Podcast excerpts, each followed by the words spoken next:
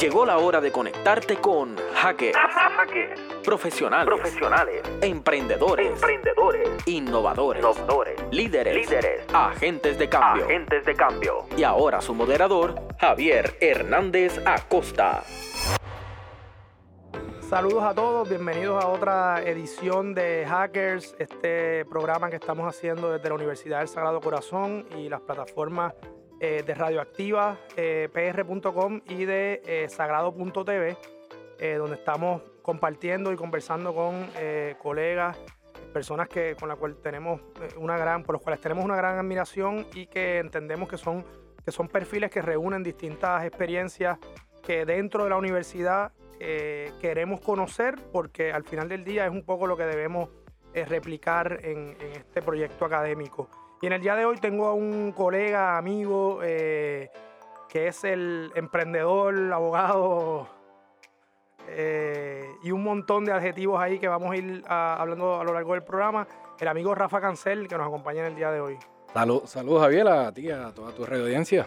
Bien contento de estar aquí. Pues mira, Rafa, qui- quiero partir de un contexto porque cuando, cuando conversábamos sobre, sobre este perfil, eh, que para propósitos del programa le pusimos un nombre, eh, fue a través de una, de una pregunta que te llegó en un podcast del amigo Chente y Drag.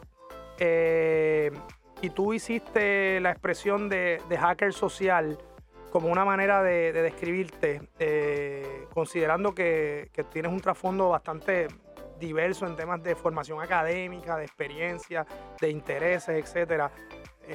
¿Podríamos arrancar hablando un poquito de, ese, de esa autodenominación y cómo lo ves? Pues mira, lo de hacker sociales, porque para mí un hacker es alguien que coge una estructura, usualmente lo asocian con computadoras, pero Claro. coge toda la estructura de computadoras y busca algunas fallas, algún sitio por donde meterse, ya sea para algo bueno o para algo malo. Eh, pero para mí esa es la noción que yo tenía de los hackers. Hay una estructura y cómo tú juegas el juego y entras por donde nadie se da cuenta para lograr algo. Pues para mí yo soy un hacker social. Yo busco las estructuras sociales que hay y cómo yo creo experiencias que te sacudan. Para mí yo soy un sacudidor, palabra inventada profesional de mentes.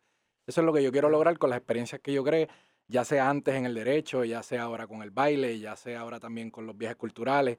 Así que si fuera cosiendo, si fuera arreglando bicicletas, lo que sea que yo haga, para mí el propósito de mi existencia es integrar a la sociedad a través de experiencias que te sacudan la mente. Así que eso es lo que yo creo y por eso es que yo digo que soy un hacker social. Estupendo. Y, y qué bueno que, que comencemos hablando de esto porque, porque detrás de, de este proyecto de, de- de- documentación eh, está la premisa de que, de que esta figura del hacker, y yo decía entre una de las variables es que también son escurridizos, o sea, siempre están Ya. por ahí buscando desde dónde trabajar y lo pueden hacer desde cualquier ámbito. O sea, hay hackers en las ciencias, en la academia, en el gobierno, en la empresa privada, en el tercer sector. eh, y, y es bueno escucharlo de, de- de tu voz porque, porque eres uno de esos ejemplos que, de nuevo, y siempre digo, el nombre no hace la cosa, ¿verdad? A veces nos gusta adjudicarle Mm. nombre a todo, pero es importante saber que están allá afuera, que están haciendo cosas y que es importante Hay conocerlos. un montón de gente haciendo cosas bien nítidas. Exactamente. Quizás no saben lo que están haciendo, pero están jamaqueando estructuras.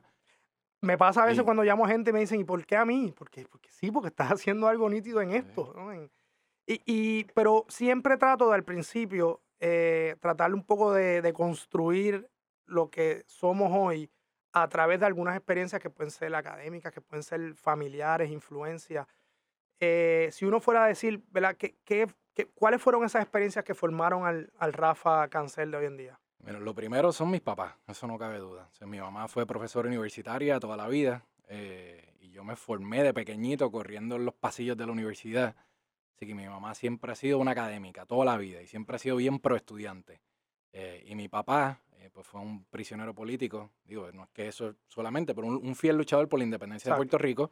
Pero mucha gente lo conoce porque tiró los tiros en Washington con Lolita Lebrón, Irving Figueroa y Andrés. eh, y pues estuvo preso 25 años y medio, aprendió muchísimo. Así que yo vengo de esa formación, de estas dos personas que aunque nunca me dijeron estudia esto, haz esto con tu vida, trabaja en esto, ellos nunca. Ellos siempre me dejaron ser un, un ser libre, que yo escogiera. Lo único era que estudiara, que fuera responsable, que llegara a tiempo y hacer el bien a los demás.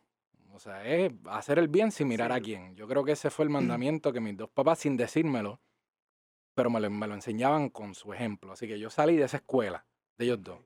Eh, pero después pues tuve una educación normal. Eh, estudié el bachillerato en la UPR, de ahí me fui a Estados Unidos, de ahí tuve... ¿En qué fue tu bachillerato? En ciencias ambientales, que no tiene nada que ver con lo que hago ahora. Pero nada. Pero ¿Por yo qué siempre el he sido- tema de ciencias ambientales? Porque a los 13 años de edad, que es la edad mínima para tú sacar la licencia de buceo, yo la saqué. Mami, quiero sacarle, quiero bucear. Con 13 añitos, un pelagatito, ya yo buceaba. Y siempre me, me encantaba el surfing, ahora hago kitesurfing, siempre me encantaba el mar. Eh, y yo entré por biología. De hecho, entré súper bien, buenas notas. Entré en el grupo Los 100, en la Yupi, y era un nerdo. Pero ahí me di cuenta que mucha gente que quería estudiar medicina lo hacía por el prestigio, por el dinero, y había mucha competencia y yo no veía solidaridad, que es una de mis palabras favoritas. Lo que vería era él, quítate tú para ponerme yo, y eso lo vi en bachillerato. Yo dije, ah, para el cara, esto no es lo mío, olvídate de eso. Y cogí una electiva de ciencias ambientales y entendí en un semestre cómo funciona el planeta. Y eso me voló la cabeza. Y yo dije que con un semestre, que fue con el doctor Molinelli, y yo dije, olvídate, yo me voy a cambiar, esto es lo mío. Y me cambié, y me fue súper bien, y me encantó, y no me arrepiento, lo volvería a hacer. Me encantó. Y de ahí me fui a Estados Unidos a hacer una maestría en geografía urbana, especializado en cosas de satélite computadora. Siempre he sido un nerdo, Ok. me ha encantado eso, de la ciencia y la computadora me encanta. Eh, y allá fue que yo empiezo, que ahorita lo amarramos, cogí, bueno, para darle para atrás, en la Yupi cogí unas clases de salsa gratuitas Ok. que todavía las dan. Jalado por la oreja porque yo no quería. Pero yo estudiaba ciencia. Me voy a Estados Unidos, sigo en el ámbito de la ciencia. Ahí participé en la lucha de Vieques. Digo, esto fue cuando estaba en bachillerato y recuerdo que siempre se trancaba el bolo eh, cuando venía la parte legal, ya fuera Vieques o ya fueran otras luchas ambientales. Claro. Por eso es que luego después yo decido estudiar Derecho, porque veía muchas luchas comunitarias que también me formaron. Pero antes yo era del típico, aunque no era pelú ni mafutero, pero era el típico pelú mafutero que eso es lo que asocian, con los protestones. Eh, pero no, yo era un tipo bien nerdo. Pero bueno, yo estaba al lado de toda la diversidad que hay en una protesta. Eh, y pues me gustaba estudiarlo. Bueno, estudié ciencias ambientales, después la maestría en eso. Y después digo, para que no se tranque el bolo cuando hacen falta abogados, pues yo lo voy a estudiar. Y cuando hace- haga falta, yo meto mano. Ese era, entonces vengo a Puerto Rico y estudio leyes. Y me gradué de leyes. Y ahí creé un, un grupo que todavía existe, se llama. ANDA, la Asociación Nacional de Derecho Ambiental, que es un centro de justicia ambiental para atender casos eh, con personas de escasos recursos en casos de justicia ambiental. No es para sembrar arbolitos, no es para limpiar playas, que eso es espectacular y hace falta. Pero no, yo quería ya cuando fuera un caso ya de injusticia, que usualmente donde hay una injusticia ambiental es al lado de gente pobre. Los que se afectan son gente pobre. Si tú Sí. quieres poner un vertedero, nunca lo van a poner en Montelledra. Aunque eso sea Claro, el claro. lugar más idóneo con todos los mapas, digo, me lo estoy inventando, pero ponle que fuera el lugar más idóneo Montelledra, no lo van a poner ahí, jamás. Siempre lo van a poner al lado de una comunidad pobre. Bueno, pues si es el lugar más idóneo que afecta a la menos cantidad de gente en Montelledra, bueno, pues yo quería hablar porque se hiciera allí. Y si era al lado de una comunidad pobre, ah, bueno, pues allí es que va. Simplemente que Pero no que no fuera un criterio simplemente de, eh, de, de acercarse a las comunidades pobres, porque Sí, quizás el- son las que, que los más chavados, ah, pues que les Claro, el tostón a los ellos. más Nosotros- vulnerables siempre. Exacto. Nosotros vivimos en un planeta y siempre vamos a tener un impacto ambiental. Pero ¿y quién va a cargar con ese impacto? Y ahí es que nosotros entramos. De- déjame hacer antes de ir una pausa y, y redondear algo, porque aquí hay un, un aspecto bien interesante eh, y que siempre hemos, hemos destacado en estos perfiles, y es un tema de interdisciplinaridad bien interesante ahí, ¿verdad? El tema de las ciencias ambientales, el tema de, la, de geografía, el tema del derecho, el tema también de un interés en unas luchas sociales y de justicia social, eh, y el tema también del, del cambio político como un norte en alguna de estas instancias. Así que eh, quiero destacar eso porque hay ahí una mezcla y unas combinaciones que, que van a seguir creciendo en, en- la, próxima sección cuando hablemos un poco del, del emprendimiento de cambio en clave. Así que vamos a una pausa y regresamos en breve. En breve regresamos con Hackers, Emprendimiento, Innovación, Marcando la Diferencia. Regresamos a Hackers, profesionales del emprendimiento y la innovación. Bueno, Rafa, eh, hablemos un poquito sobre cómo eh, de ese contexto y ese trasfondo tú llegas a fundar una empresa eh, con un gran rendimiento económico y social que se llama Cambio en Clave. Pues mira, eh, lo primero, ya esta formación de justicia social que tenía por mis padres, gente que conocía en, en luchas ambientales, ya yo lo tenía aquí incrustado en la cabeza. Yo sabía que lo que fuera que yo fuera a hacer tenía que tener un propósito social. Eh, y yo creo que arranqué con algo que las empresas, aún las que tienen 50 años, no hacen. Y es preguntarse por qué existen. Muchas empresas tienen su misión y su visión. Igual los empleados no se la conocen. Ahora yo estoy dando charlas por toda la isla y les pregunto, de empresas, les pregunto cuál es la misión y la visión. Ni una sola persona me ha podido decir. En empresas bien grandes, bien Claro. grandes, Se ha vuelto algo muy simbólico, trivial. eso está ahí, pero yo le pregunto, a mí no me importa eso. A mí lo que me importa es por qué ustedes existen, por qué ustedes se levantan, para qué esta empresa existe. Pues ya yo tenía bien claro mi por qué, que era la integración y la justicia social. Ese es mi por Ah. qué. Ya yo estoy clarísimo. Bueno, pues entonces empiezo a dar las clases de salsa porque yo veo a través de los años, clases que cogí, países que visité, que la salsa es algo que une gente. No importa si, eres sordo, si tienes VIH, si eres negro, gordo, dominicano, chino, japonés, no importa. Si estás pelado, si eres rico, no importa. En la música y el arte tiene una capacidad de llegarte al cerebro de una manera que a veces los- las palabras o los programas de gobierno, lo que sea, no tienen. Y el arte, yo soy fiel creyente en que el arte puede cambiar el mundo por más clichoso que suene. Yo soy fiel creyente y lo he visto. O sea, yo apuesto lo que sea porque lo he visto. Pues ya yo tenía eso claro.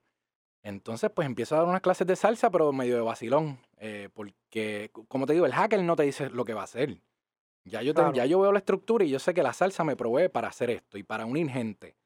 Pues está bien, pues yo lo hago. Ahora, es la excusa, lo que ve la gente tras el telón es unas clasecitas de salsa. Sí, pero hay mucho más. Para mí es hasta un proyecto político lo que hay allí.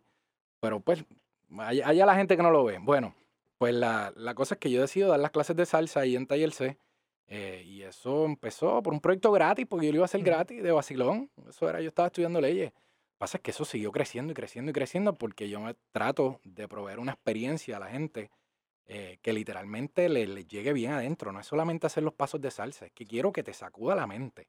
Y entonces por ahí voy creando otras experiencias a través de las clases, que por eso es que ya llevamos casi 40 mil personas, llevamos Wow. 11, a- casi 12 años ahora y ha sido una de las cosas más bonitas. Para todos los que me están escuchando, antes de crear una empresa, pregúntate para qué. Y es por qué existe esa empresa. Y, y si está esa, eh, ¿verdad? Esa, esa motivación, es fácil después encontrar tú el cómo y cuál es el producto específico. O sea, porque detrás de esto hay un producto que es unas clases de salsa. Ese es el qué. Ese es el qué, claro, claro. Eh, eh, lo que hay alrededor de eso, y, y casi siempre cuando hablamos del tema de propuesta de valor, pues, son como muchos círculos. Dentro del producto básico inmediato es las clases. Ahora, todo el valor que se mueve alrededor de ese, todo el valor eh, humano, todo el valor social, todo el valor de cambio político, son al final lo que, lo, lo que es la razón de ser de todo esto, ¿no? Sí, mira, para darte un ejemplo, ya dijiste el qué. El cómo, pues, alquilo el choliseo, Claro. tengo un grupo de, de equipo, que equipo de trabajo, uso música, uso Spotify, lo que sea. Ese es el cómo, eso es fácil. Y el qué es fácil. El por qué es la integración social. Claro, ¿y, y cómo yo hago? Pues te voy a dar un ejemplo de un montón que hago. La comunidad VIH. Eh, la gente no sabe ni la diferencia entre VIH y SIDA. Yo lo sé. Cuando yo crecí, había mucha promoción del gobierno eh, sobre el VIH y el SIDA. Mucho miedo te metían, pero ya no. Eso se fue. Y yo veo que la juventud está creciendo y no es que tengan miedo, es que estén informados y se protejan. Claro. Pero había un estereotipo del que tiene VIH, está bien flaco, está tatuado, es homosexual, es drogadicto, es prostituto, prostituta. Ese era el, el- el estigma, ese es el estereotipo que hay. Pues yo digo, ¿cómo yo puedo romper con eso y cómo yo puedo lograr que gente que, según ellos, no tienen VIH, quizás no lo sepan, cómo yo puedo lograr que ellos se integren a una población VIH? Si yo les digo a ustedes dos ahora, mira, aquí tengo 100 pacientes VIH que van a entrar aquí a este estudio ahora. Ustedes dos, por más mente abierta que sea, se van a poner como, "Eh, espérate, Sí, Espérate, sí, te vas a poner intranquilo. Va a decir 100 con VIH, espérate. Pues, ¿qué yo hice? Yo invité a varios, como a 20 pacientes VIH a mis clases, gratis. Claro, yo no voy a anunciar que estaban allí, yo no lo dije. Y mis clases duran dos meses. Y en cada grupo hay 300 personas. Pues, en esas 300 personas tú cambias de pareja cada 30 segundos, cada minuto. Así que por dos meses tú vas a estar bailando con 20 pacientes VIH. Y tú no lo sabes. Y tú vacilaste y quizás le pediste el teléfono, fueron a janguear, salieron, ta, ta, ta. Por dos meses yo no te lo dije. Ahora, en la última clase, yo les abro sobre el VIH y le digo, y de paso, entre ustedes hay 20 personas que son pacientes de VIH. Claro, les oriento, les digo, eso no se pega por un beso en el cachete, ni por un Claro. abrazo, ni por sudor, que estamos bailando y sudando. Yo, cuando yo le dije, y hay 20 aquí, yo les vi las caras, pero claro, les expliqué. Y esa para mí fue el mejor proceso educativo que tú puedes tener, porque una cosa es darte la información, que es muy importante. Pero otra cosa es tú dices, tengo la información y para colmo ya yo me hice amigo de una persona que es VIH positivo y mira, no se me cayó un canto y estoy de lo más bien. Eso yo sé que les sacudió la mente. Hubo una que me escribió molesta, pero los otros 299 no.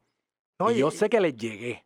Y me imagino Sí. que hay un montón de, de- de prejuicios eh, y ese es notable, ¿verdad? Pero yo me imagino que hay otros más sutiles con gente, con, con clase social, con grupos de referencia. Yo que tengo la experiencia, o sea, tú, tú ves en una noche, tú interactúas con, con gente con perfiles completamente distintos, a los cuales probablemente no estás expuesto en tu círculo social natural. O sea, que el tema de integración real, o sea, esto ocurre realmente, ¿no? Y, y- y es muy bonito que cuando tú lo experimentas. Sí, por eso, pero como yo tengo claro eso, mis clases, mucha gente me ha dicho, súbelas de precio porque es que tienes listas de espera de cientos de personas. Súbelas, las puedes subir. Va a bajar la demanda, pero aguanta. Digo, no, porque es que el porqué del proyecto es la integración social. Yo tengo que hacerle un precio accesible para que el que esté pelado y el que sea millonario, millonario puedan ir. Tú los quieres los dos ahí. Yo los quiero los dos ahí, así que si subo el precio estoy excluyendo un grupo y eso, eso no cumple con el porqué de la organización. Así que por eso los precios, Eh, por eso dejo 20 espacios gratuitos en todos los grupos. Entonces ahí me fui a buscar los de VIH, también tengo estudiantes sordos, Exacto. he tenido mujeres que han sido víctimas de maltrato y claro, yo no digo quiénes son, pero uso las clases de, de terapia para que mujeres que han sido víctimas de maltrato vuelvan a confiar en hombres que de momento tienen que estar con 150 hombres extraños que las están tocando en las clases. Con mucho respeto, pero ahí de momento ven, coño, hay otro tipo de hombre que no es el que me maltrata. Mira, míralo aquí, qué chévere es. Gente que están a punto de suicidarse porque los dejó la esposa, perdieron el negocio, perdieron todo y de momento y se creen que el mundo está en contra de ellos y de momento van a las clases y ven un mundo de alegría y que la gente se interesa por conocer su historia y de momento la vida le cambia y dice, espérate, vale la pena vivir. Así que hay tantos, pero, pero si fueran el que nada más, muchas compañías, clases de salsa hay por ahí. montones. ¿Y qué yo hago? Ah, clases de salsa, ah, pues whatever. Ok. Bueno, y eso es muy bueno que exista, dale, ok. Un producto. Pero cambio en clave, es ot- desde el nombre lo dice, cambio en clave es por cambio social a través de la clave. Sí. Y eso lo hacemos ahora también con los viajes, que eso Y hay un tema, ahorita. vamos a hablar de eso un poquito porque hay un tema aquí de comunidad, o sea, de, de crear comunidad, no solamente local, sino hasta inclusive de vínculos internacionales, que también yo creo que tiene, es, un, es un valor añadido muy importante del proyecto, pero vámonos una pausa y regresamos con Rafa Cancel. En breve regresamos con Hackers, Emprendimiento, Innovación, marcando la diferencia. Regresamos a Hackers, profesionales del emprendimiento y la innovación. Rafa, quería que comentaras un poco porque una cosa que hemos visto es que la empresa no ha parado de crecer. Y no es el crecimiento tradicional que buscan las empresas de, que se mide únicamente en, en venta, sino un crecimiento en términos de innovación, de productos nuevos, de experiencias nuevas, el vínculo también con, con el tema de la, de la escena de, de la salsa y de la, y de la música, el, el apoyar negocios que, que, que a través de los cuales tú llevas estos bailadores a que también creen comunidad, disfruten, generen economía, los viajes. Habla un poquito de esos, de esos productos derivados que han seguido saliendo de cambio en clave. Mira, para mí el, el impacto, el, digo, el crecimiento, yo lo mido en términos de impacto social. Ya. Si eso genera ingreso económico, pues chévere, pero si no, pues lo hago gratis y busco otra cosa. O sea, para mí, pero para mí que, que Ambient Clave crezca es que su impacto social crezca. Y por eso es que hacemos los viajes, eh, que hablándote de eso, eso es algo que empezamos en Cuba. Yo lo que lo- quiero con los viajes, eh, y me refiero a que llevo estudiantes a otros países, es que el puertorriqueño deje de estar mirando solamente a Estados Unidos, que tiene cosas buenísimas y cosas no muy buenas. Pues que miren para el lado y miren para abajo. Está el Caribe, está Centro y Suramérica. Y después miramos para el otro lado también. Claro. Pero tenemos tan cerca Centro, el Caribe y Suramérica. Entonces primero los llevé a Cuba por el estereotipo que había con Cuba. Esto fue antes de que Raúl y Obama hablaran. Claro. Yo ya estaba decidido, llevé 115 estudiantes para allá y me llevé a Pirulo y la tribu. Y era para ir desde La Habana hasta Santiago, cosa de que conocieran la Cuba de verdad, no solamente la Cuba de La. Habana turística, que conocieran la Cuba real, la cruzamos completa. Eh, y allí que hablaran con maestros y vieran cómo lo- los maestros usaban el arte en vez de usar pastillas. En vez de darle a los nenes pastillas porque tienen problemas de conducta, pues ellos usan el arte. Sea el baile, sea la poesía, hasta la magia. La usan. O sea, es increíble. En vez de darle pastillas a los nenes. Pues yo quería que vieran eso, lo bueno y lo no tan bueno de Cuba, y que ellos tuvieran su propia percepción, pero yo quería sacudirles la mente. Lo mismo hice con Colombia. Colombia aquí pensamos por las dichosas películas y la serie Narco en, en, pues, en drogas. Eso es lo que uno en Pablo Escobar. Pero Colombia es un país hermosísimo. Entonces yo dije, pues vámonos a, a Bogotá, Medellín, a Cartagena, con la excusa de la salsa. O sea, para mí yo uso la estructura, que es la excusa, la salsa y el baile. Pero vamos a maquiarte de verdad. Entonces los llevo a Medellín y los meto en el barrio Manrique Oriental, que es el más peligroso ahora mismo en Medellín, donde ni los taxistas se quieren meter. Un sitio bellísimo, pero bien pobre, bien pobre, bien peligroso. Y te digo lo de los taxistas porque me pasó. Taxistas que cuando le decía, mira, me llevas a tal sitio, estás loco, y no me llevaban. Pues vamos allí, conocemos un proyecto de arte con niños, hermosísimo, todo el mundo llorando a ese pueblo nunca, a ese barrio nunca lo había visitado alguien de otro país. Fue una cosa espectacular y después el alcalde se da cuenta, espérate, porque este grupo de turistas está yendo allá, que ni los, colombianos no queremos ir para allá arriba, porque estos boricuas van para allá. Y eso le abrió puertas y ha sido bien bonito. Ahora venían, pero por los huracanes pospusimos, pero vendrán. Pero entonces ahí creo estrecho lazos entre países caribeños y, centro y suramericanos con Puerto Rico para que aprendamos y nos nutramos los dos. O sea, hace poco fui a Perú, que es lo mismo, y por ahí voy. Ese es el propósito de los viajes. ¿Querías decir algo? Y, sí, es que eh, y estoy leyendo un libro eh, que se llama ¿Cuál es mi sur? ¿Verdad? Un poco haciendo, antagonizando con la clásica frase de ¿Cuál es mi norte? Pues nosotros también tenemos un sur ahí eh, que es una referencia importante y con el cual tenemos un vínculo grande, inclusive por la misma música. Porque eso ya nos ata. O sea, que tú también estás entrando y el idioma tú estás entrando por donde, por donde realmente es. Y, y yo creo que en el macro, Rafa, aquí lo que queda sobre la mesa es que otro tipo de empresa es posible, ¿verdad? Eh, yo creo que el modelo tradicional de la empresa como un simple actor económico en la industria de bienes y servicios eh, colapsó. Eso, eso, eso ya no es suficiente. Eh, las empresas tradicionales han hecho y deshecho y nosotros tenemos que pensar en cuál es ese nuevo rol que queremos que las empresas tengan en la sociedad y que tiene que estar guiado por, por bien común y por valores que trasciendan el intercambio de bienes y servicios, porque si fuera por intercambio de bienes y servicios, el país está quebrado. Eh, y así que hay que aspirar también a, otras, a otros fenómenos de valor y un fenómeno de principios y de valores que rijan a las empresas. Y, con esto voy a traer un ejemplo porque en, junio pasado hubo una situación interesante con que quiero que nos hables un poco de eso, con, la parada puertorriqueña en Nueva York y, y cómo tú tomas una decisión desde los principios que tienes tú como emprendedor y que eso, y que no es negociable, punto. O sea, háblanos un poquito de eso. Sí, mira, para mí cambio en clave, que, que, somos seres humanos lo que lo formamos, pues tiene unos principios y tiene una, una moral inquebrantable. Y no hay dinero en el mundo. O sea, me han ofrecido más de un millón de pesos para sacar las clases por otro lado en un proyecto en el cual yo no creo.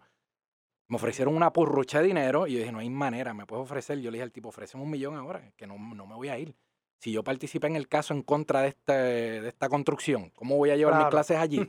Él no lo podía creer, pero bueno, pero este caso que tú mencionas es un auspicio. Era ATT, que no tengo ningún problema con las personas que trabajan en ATT aquí en Puerto Rico. Esto fue una decisión de ATT Global. Eh, pues ellos son, eran mi mayor auspiciador. Que para que estos proyectos culturales sobrevivan hoy día, pues por el gobierno, nada que ver. Así que necesitamos en muchas ocasiones en la la inversión privada de la empresa. Así que ellos eran mi auspiciador principal y ocurre la parada puertorriqueña. Y pues por cuestiones, estos recalcitrantes que empiezan con lo del caso de Oscar López eh, y empiezan a quitarse compañía. Y ATT es una de las que se quita. Y yo los llamé a ver si era verdad. Y yo digo, pues mira, Oscar López, sea lo que piensan ustedes, yo pienso que era una persona que luchaba por la justicia social. Eh, y yo creo que, que si los métodos que usó, en eso podemos debatir tres meses. Estamos ahí.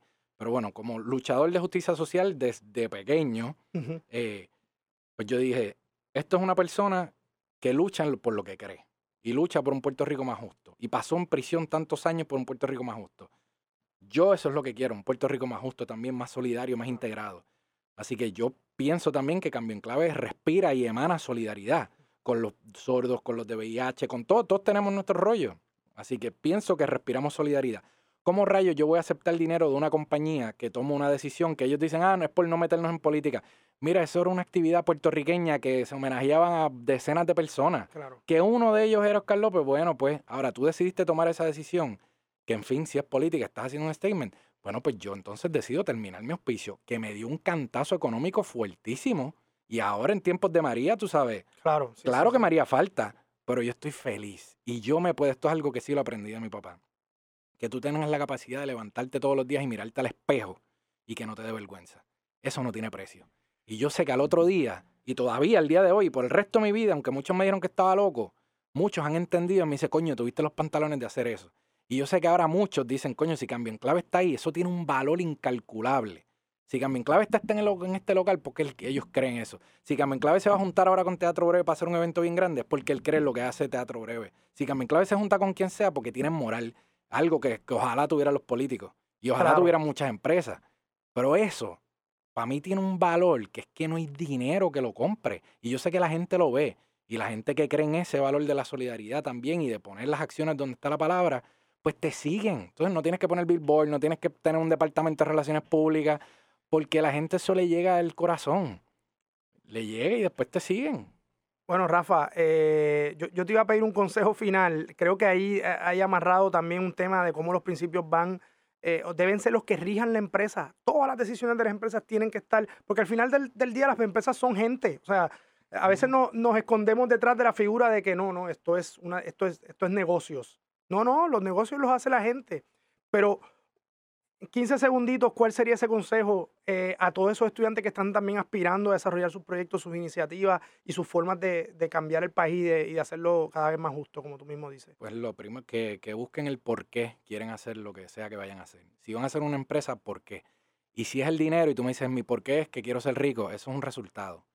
Eso no es una razón, un propósito, una creencia, una filosofía de, de por qué existir. El dinero no lo es. Y créeme que, no lo es. Puedes tener un montón y ser la persona más pobre espiritualmente y, e infeliz.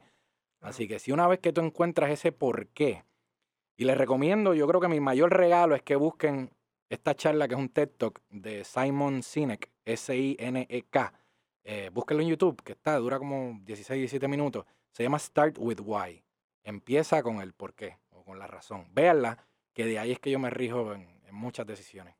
Estupendo, Rafa. Eh, ha sido un gran honor tenerte por acá y bueno, ya nos vemos en el próximo episodio de Hackers. Pues gracias, Rafa. Gracias a ti. Gracias por habernos acompañado en Hackers. La próxima semana los esperamos en un espacio en donde seguiremos en contacto con los profesionales que dejan su huella a través del emprendimiento y la innovación.